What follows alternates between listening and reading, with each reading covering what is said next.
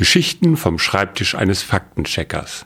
Geodokumentar Tobias Hamelmann heute über Sandhügel, die artig voneinander Abstand halten. Aber fangen wir vorne an. Ich weiß nicht, wie es Ihnen geht, aber ich mag Dünen.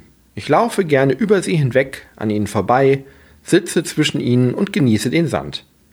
Und habe mich schon oft gefragt, wie es wohl aussieht, wenn man Dünen im Zeitraffer betrachtet. Wie sie verwehen, sich übereinander schieben, verschlucken, was sie aber gar nicht so offensichtlich tun, wie ich immer dachte. Dünenkollisionen scheinen deswegen recht selten zu sein, weil Dünen ihren Verkehr koordinieren. Sie kommunizieren miteinander und halten Abstand.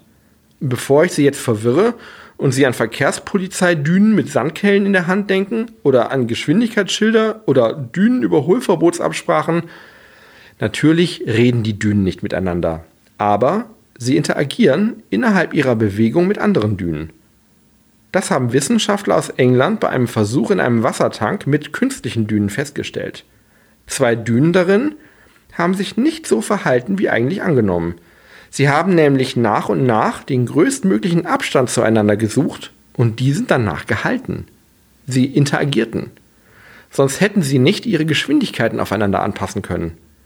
Und das haben sie natürlich nicht durch Funkverkehr oder schriftliche Absprachen getan, sondern durch Verwirbelungen der Strömungen um sie herum. Genau so sollen Dünen in der freien Wildbahn ebenfalls zueinander Abstand halten und quasi eine natürliche Verkehrsregelung besitzen. Machen Sie sich aber keine Sorgen, wenn Sie in diesen Dünenverkehr nicht eingeweiht sind und trotzdem in Ihren Tälern wandeln. Dünen sind nicht sehr schnell. Sehr unwahrscheinlich, dass Sie plötzlich von einer angefahren werden. Jeden Dienstag und Freitag erzählt Herr Faktencheck eine neue Geschichte.